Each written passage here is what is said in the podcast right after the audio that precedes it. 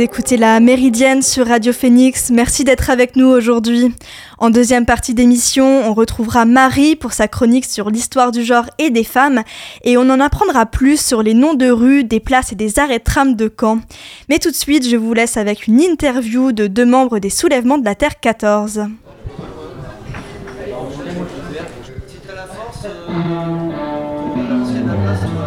J'ai eu l'occasion d'assister à une réunion publique des soulèvements de la Terre 14. C'était ce samedi 4 novembre au Bazar Nahum à Caen. On vous remercie déjà d'être venus aussi nombreux, ça fait chaud au cœur euh, d'être euh, collectivement présents euh, ici en ces temps troublés. Et on voulait remercier le Bazar Nahum de nous accueillir parce que c'est essentiel en ces temps d'accusations vociférantes d'écoterrorisme et de menaces de dissolution qui est un ensemble de lieux, de collectifs, d'associations qui manifestent une, énorme solidarité et qui rendent possible que la vie du mouvement euh, continue. Les Soulèvements de la Terre, c'est un collectif écologiste radical. On les connaît notamment suite au rassemblement de Sainte-Soline le 25 mars dernier. Et depuis un décret de Darmanin du 21 juin, ils et elles sont menacés de dissolution. Après l'Assemblée, j'ai eu l'occasion d'interviewer deux membres du groupe local.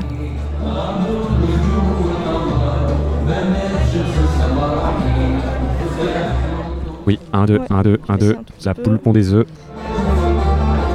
Donc je suis euh, avec deux membres euh, des Soulèvements de la Terre, donc un collectif écologiste euh, radical qui a été fondé en janvier 2021, si je ne me trompe pas, à Notre-Dame-des-Landes par d'anciens membres de la ZAD.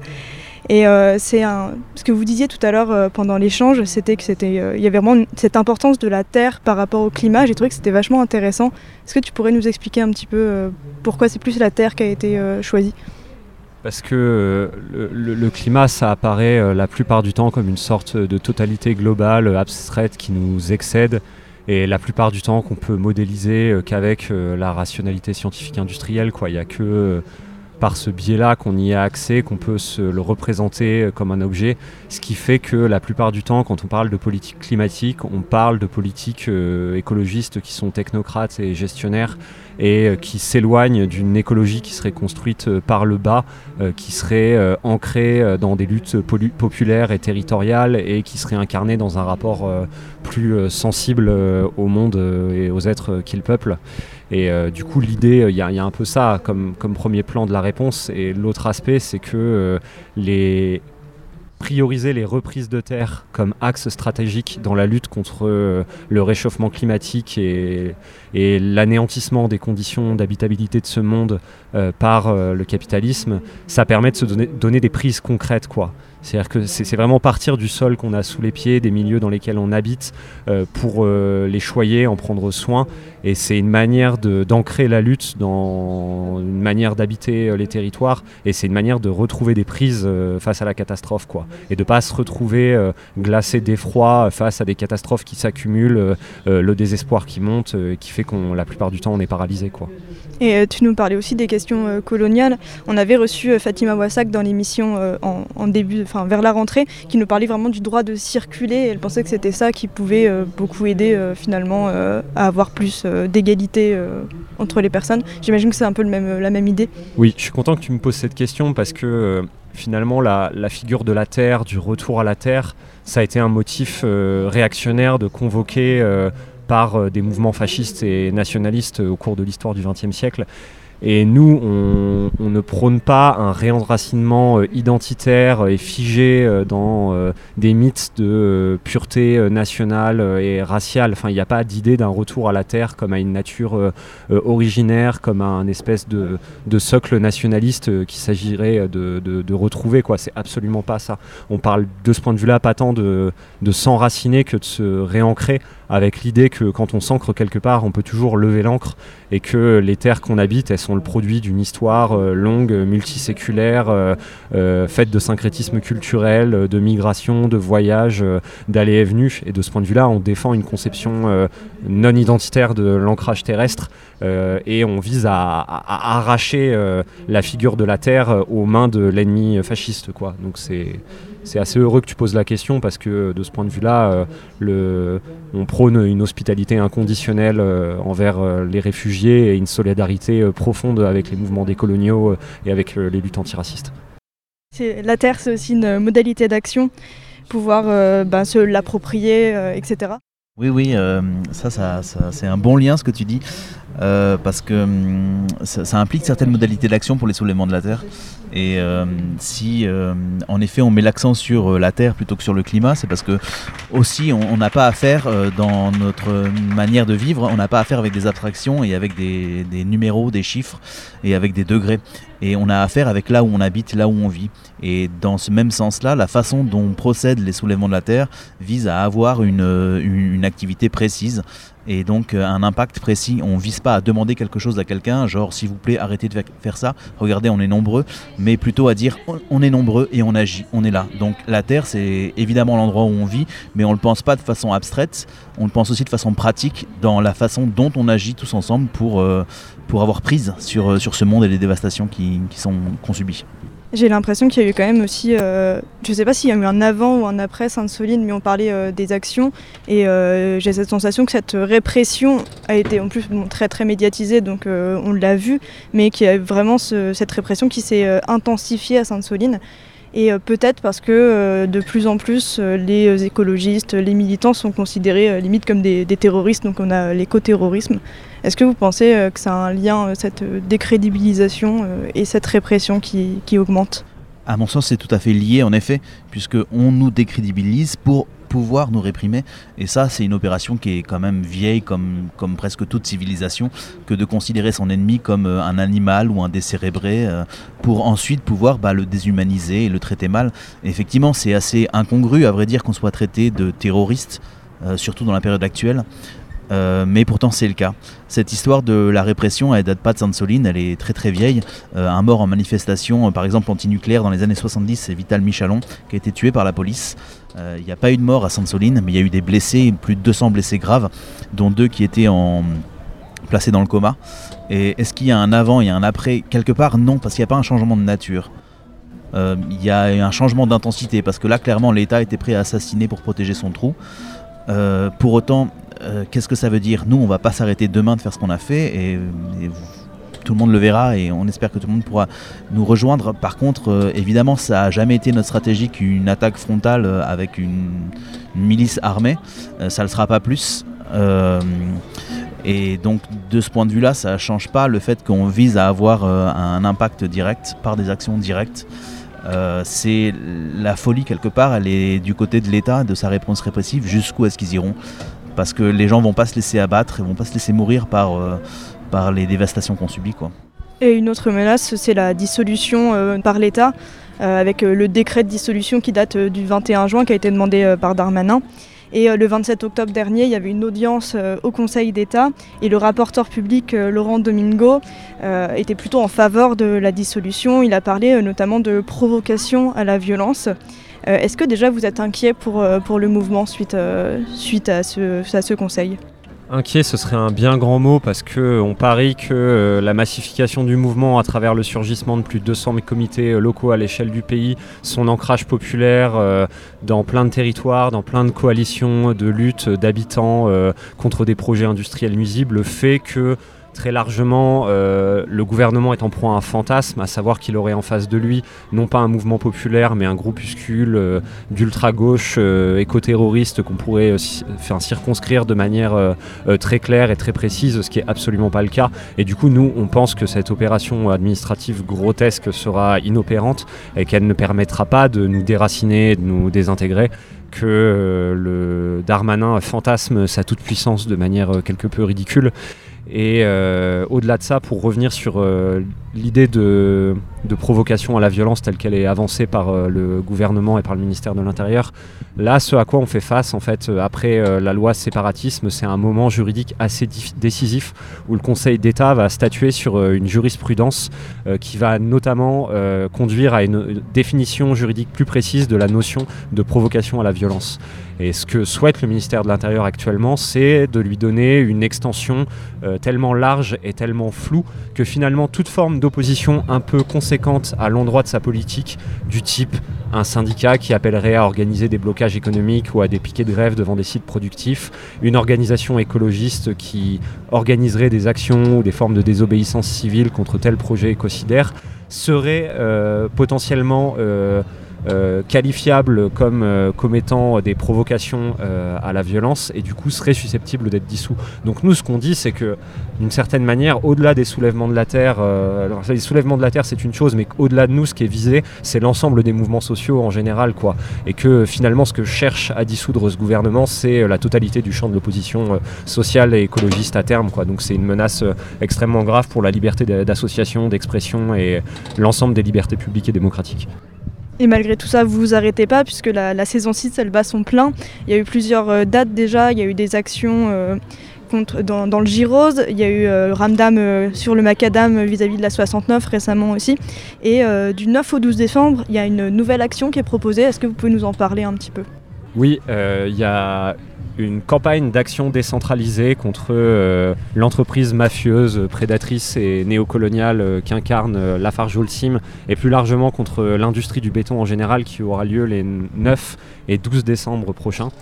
L'idée c'est que partout sur le territoire, on, voit euh, euh, les sites de l'industrie du béton se multiplier. Il y a plus de 470 sites industriels de Lafarge euh, qui sont présents dans le pays. Et un peu partout sur le territoire, on voit des collectifs d'habitants se construire pour s'opposer à l'entreprise de bétonisation du monde. Des collectifs qui sont soutenus par des comités locaux des soulèvements de la terre, par des regroupements de paysans, par des associations écologistes.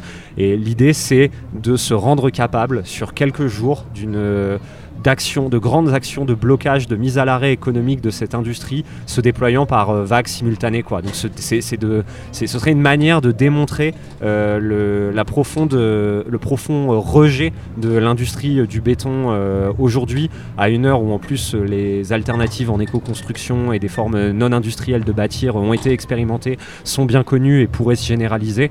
Et c'est aussi une manière de en fait, il y a eu une action il y a un an, le 10 décembre 2022, euh, qui n'était pas euh, organisée euh, par les soulèvements de la Terre, qui était un surgissement autonome, qui a été non revendiqué, et qui a été une action de blocage et de désarmement d'une usine Lafarge à bouc à côté de Marseille. Le ministère de, de l'Intérieur, de manière fausse, impute la responsabilité de cette action au soulèvement de la Terre, ce qui n'est pas le cas, mais nous, on considère que c'est une action salutaire qu'il faut encourager. Or, euh, aujourd'hui, des militants sont accusés d'avoir participé à cette action et euh, ont été euh, arrêtés euh, au terme d'une enquête euh, pilotée par la sous-direction antiterroriste. Donc on, voilà, le, mouvement écologiste en France a été frappé par une vague répressive assez dure suite à cette action. Et l'idée de ces actions, elle vient aussi du fait d'une volonté de démontrer qu'il est toujours possible de résister à, à l'entreprise de destruction du monde, qu'on peut de manière massive se lancer dans des actions et résister à la répression. Et d'une certaine manière, c'est une manière de de, fêter euh, l'anniversaire de cette action à bouc et de faire preuve de solidarité vis-à-vis des camarades qui ont été arrêtés euh, et qui sont euh, aujourd'hui en proie des, poursuites. Et si on veut vous rejoindre pour ces actions, on peut se rapprocher des soulèvements, j'imagine, avec il y a des commissions locales est-ce que vous pourriez peut-être parler un petit peu de ça S'il y a des gens qui souhaitent participer à ces actions, ils peuvent contacter euh, à la fois les comités locaux des soulèvements de la terre, euh, des syndicats paysans, euh, des groupes locaux d'extinction rébellion, de Youth for Climate. en fait, il y a une liste de 150 signataires de l'appel qu'on peut trouver assez facilement sur différents types de médias. Vous pouvez regarder, il y a l'ensemble des organisations et des groupes locaux qui sont cités et vous pouvez contacter ces différents groupes si vous souhaitez participer à ces actions.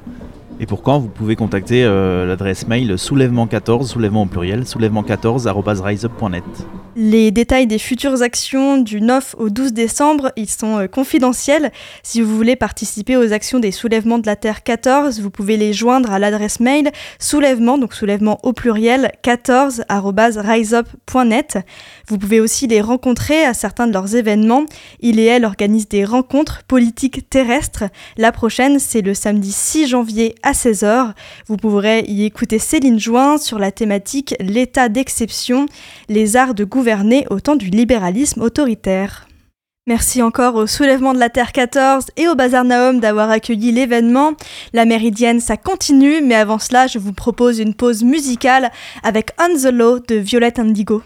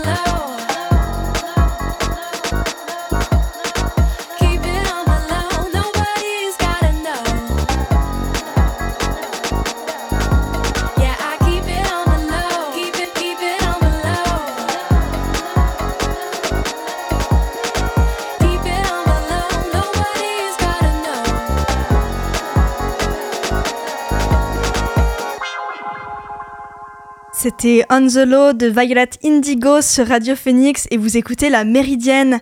Restez avec nous pour la chronique de Marie. Aujourd'hui, elle nous parle de la place des femmes dans l'espace public et plus particulièrement de leur présence dans la toponymie canaise. Bonjour Marie. Bonjour Johan. Eh bien oui, aujourd'hui j'ai décidé de me pencher sur un sujet un petit peu plus local et actuel par rapport à d'habitude, mais toujours avec une considération de genre puisque je vais vous parler donc de la place des personnalités féminines dans les noms de rues et des stations de transport en commun canaises.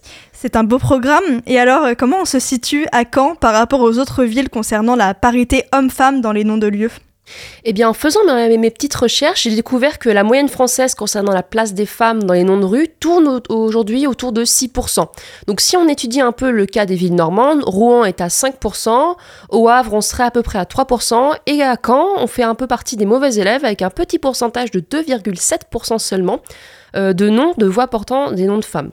Cherbourg fait même encore pire avec un pourcentage de 2% et seulement 9 voix portant euh, des noms de femmes dans toute l'agglomération. En effet, ça fait pas beaucoup. Est-ce que la ville de Caen corrige le tir avec ses projets futurs? Eh bien, ça dépend assez du projet en fait. On peut prendre l'exemple de la nouvelle ligne de tram prévue pour de 2028 à Caen, qui est un très bon candidat pour un débat comme celui-ci, puisque le nom de certaines des stations a été proposé au Canet cet été lors d'un questionnaire en ligne auquel 4000 habitants à peu près ont participé. Quand j'y ai moi-même pris, euh, pris, part, je me suis rendu compte qu'il n'y avait pas énormément de propositions de noms féminins, ce que je trouvais d'abord dommage pour une nouvelle infrastructure comme celle-ci. Mais le plus surprenant, c'est qu'aucun des noms féminins proposés n'a été retenu par les votants, écartant ainsi l'illustre peintre euh, et sculptrice Yvonne Guégan au profit d'une station caponnière, par exemple. Le nom de Stockholm a aussi été choisi pour une autre station, faisant référence aux maisons offertes par la Suède à Caen après la Seconde Guerre mondiale.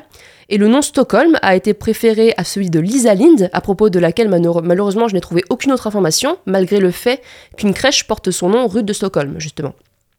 Par contre, d'autres stations ne, ne, proposaient que des choix d'hommes illustres, donc de noms d'hommes illustres, comme la station Molière par exemple, qui aurait pu s'appeler Jacquard ou Coty, ou encore la station Dunois, du nom d'un officier de la guerre de Cent Ans, qui aurait aussi pu s'appeler Saint-Paul ou Fernand Léger. Et pourquoi ces résultats alors? Eh bien, en bonne féministe, je me suis effectivement posé la question. J'ai donc contacté la mairie de Caen qui m'a répondu que les noms proposés aux habitants lors de ce questionnaire sont en fait liés à un maillage de stations, de rues et d'établissements déjà existants et portant déjà des noms masculins. Donc pour ne pas perdre les voyageurs, il était nécessaire pour euh, que les noms soient liés à l'environnement direct des nouvelles stations et donc aux rues qui les entourent. Et concernant le choix des habitants vis-à-vis des noms des nouvelles stations, et donc le fait de choisir tel ou tel personnage historique, là c'est un peu plus complexe parce qu'il est évidemment difficile de rentrer dans la tête des votants. Mais dans une interview accordée au Monde, Catherine Vieux-Charrier met en avant un fait très intéressant. Donc, cette femme est une adjointe à la mairie de Paris, cette fois, chargée de la mémoire et du monde combattant, mais elle se retrouve un petit peu dans les mêmes problématiques du manque de représentation des noms de femmes dans les rues, mais à Paris. Donc cette femme souligne le fait que quand on propose à la population de choisir un personnage historique pour un nom de rue, euh, cette population se tournera très majoritairement vers un nom masculin. C'est vraisemblablement ce qui s'est passé à Caen, peut-être aussi parce que le public connaît davantage Molière ou Fernand Léger que Yvonne Guégan, cette dernière étant même seulement dénominée par son nom de famille pour une station simplement dénommée Guégan. On notera également une préférence pour une signification pleinement géographique de la station, donc par rapport aux rues environnantes à celle-ci, plutôt que pour une signification pleinement symbolique d'une lutte contre le manque de noms féminins dans nos rues. Mais est-ce qu'il n'y a eu d'autres initiatives locales pour mettre en avant des noms féminins? Si évidemment, puisque Caen, comme beaucoup d'autres villes en France au passage, accorde une place importante au nom féminin pour les nouvelles rues créées, donc devant l'impossibilité de, renommer le réseau déjà existant au centre-ville et souvent considéré comme intouchable. Par exemple, il est prévu que plusieurs rues en cours de construction portent le nom euh, d'allée euh, Madeleine Verly, par exemple, dans le quartier Sainte-Thérèse, du nom d'une résistante appartenant au réseau Samson, euh, d'aller Marguerite Solé, du nom de la première directrice de l'école d'infirmières de Caen, euh, d'aller Janine Hardy, près du CHR Clémenceau, résistante également, d'aller Claire Mériel, sage, sage-femme des baraquements sauvages d'après-guerre, euh, ce sera près de l'avenue Georges Guinemer. Et il y a encore une allée Léa Vion, c'est une résistante également au château de Bénouville. Évidemment, donc nous sommes à Caen. Il y a donc ici beaucoup de femmes qui ont œuvré durant la Seconde Guerre mondiale ou en lien avec celle-ci, d'où les infirmières. Mais euh, même si c'est là un grand pas, ces projets, ces projets municipaux ne concernent encore que des allées. Donc ce sont, pas des, ce sont des espaces assez réduits, pas des très très grands espaces. Et ces projets euh, municipaux euh, concernent une, en majorité une période historique assez réduite, comme on l'a vu, donc la Seconde Guerre mondiale, qui est la période phare de la région. Hein. On notera, même, on notera quand même le projet d'une rue Marguerite Vacher, du nom d'une photographe et pianiste de la période de la reconstruction, donc ça change un petit peu, ainsi que d'une rue qui a déjà été euh, construite, qui s'appelle euh, Michel Guillet, sur laquelle a d'ailleurs été construite le nouveau palais des sports, ce qui ouvre un peu la voie à d'autres thématiques que la Seconde Guerre mondiale et permet d'apporter une certaine diversité parmi les profils sélectionnés. J'imagine que certains collectifs féministes se sont emparés de la question. Oui, évidemment. Donc, il y a par exemple, il y a par exemple eu une grande action il y a quelques années menée par l'association Camp à elle et autour de Pauline Vambel, leur présidente. Cette association avait pour objectif justement de redonner une place aux femmes dans l'espace public en créant 50 plaques de rue au nom de femmes, je cite, ayant participé à l'héritage culturel normand ou en lien avec la région. L'association a donc pris contact avec la mairie pour pouvoir apposer ces plaques non officielles sous des plaques officielles dans le centre-ville de Caen, le tout pendant une année. Il ne s'agissait donc pas d'effacer nos noms de rue masculins, mais de pouvoir aussi donner une certaine visibilité à d'autres noms de femmes à côté des noms masculins. Cette initiative avait été acceptée par la ville. L'association a même reçu une subvention de 1000 euros euh, pour son projet. Mais selon le Ouest France, l'initiative serait tombée à l'eau devant le refus du maire de Caen, Joël Bruno, de mettre en avant des femmes encore vivantes ou non canaises, qui représentaient pourtant près de la moitié des plaques déjà produites. Ainsi, de nombreuses plaques ont été refusées, parmi lesquelles de nombreuses femmes racisées, homosexuelles et très engagées politiquement, ce qui est l'une des raisons euh, du refus du maire. Le cas qui a été le plus relayé par les médias concernant ce projet en lui-même est celui de la journaliste Nadia Lazouni, euh, puisque le média Valeur Actuelle a pointé du doigt ce choix de, ce, choix de rue, euh, qui n'a pourtant jamais été officiel et qui n'est apparu euh, sur une plaque que pendant une courte exposition et non en ville. Toute cette histoire de nom de rue, c'est encore un signe que l'invisibilisation des femmes en histoire comme aujourd'hui, elle a encore de beaux jours devant elle. Eh bien oui, parce que dans le cas de l'attribution des rues, il est évident que, c'est d'une domination masculine patente dont on parle, patente parce que le nom des rues appartiennent aux traditions, et elles sont donc liées à une longue période durant laquelle on effaçait de l'histoire les musiciennes, les mathématiciennes, les, les romancières, les poétesses, les peintres et les combattantes aussi. Tant que l'on prendra pas autant au sérieux les femmes que les hommes dans l'histoire et dans l'attribution des noms de rue euh, euh, et qu'on attribuera des noms davantage masculins aux boulevards et davantage féminins aux allées, cette domination ne s'effacera pas vraiment. Le débat à présent est d'interroger la nécessité ou non de renommer des rues déjà existantes euh, au nom, je ne sais pas, peut-être de Mathilde de Normandie, de Madeleine de Ries, donc Madeleine de Ries qui est la première femme docteur en lettres en France, ou encore de Blanche Gendrin, cochère à Carole et l'une des premières, des premières femmes à avoir obtenu le droit de porter un pantalon en Normandie. Merci Marie pour cette chronique. J'espère que la mairie de Caen notera tes propositions pour les futures rues de la ville. Et d'ailleurs, je remercie la ville de Caen qui a pris le temps de répondre aux questions de Marie pour sa chronique. Vous écoutez La Méridienne sur Radio Phoenix. Dernière rubrique de l'émission aujourd'hui, ma recommandation du jour. Et pour ça, petit retour sur l'actualité de l'affaire Big Malion. Le procès en appel de Nicolas Sarkozy commence aujourd'hui. L'ancien chef de l'État a été condamné il y a deux ans à un an de prison ferme pour dépassement du plafond légal de dépenses de sa compagne.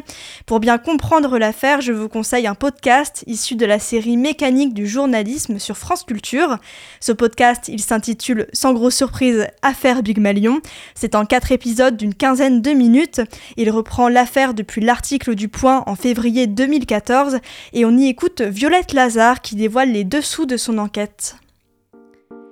La méridienne, c'est terminé pour aujourd'hui. Merci encore au Soulèvement de la Terre 14 d'avoir accepté cette interview. Merci à Marie pour sa chronique Histoire du genre et des femmes. On la retrouve dans deux semaines. Merci à Lucas à la technique et merci à Anaël d'avoir monté mon interview. Et nous, on se revoit demain pour une nouvelle méridienne. En attendant, vous pouvez retrouver Elvire pour l'actualité culturelle dans la belle antenne. Rendez-vous à 18h sur Radio Phoenix.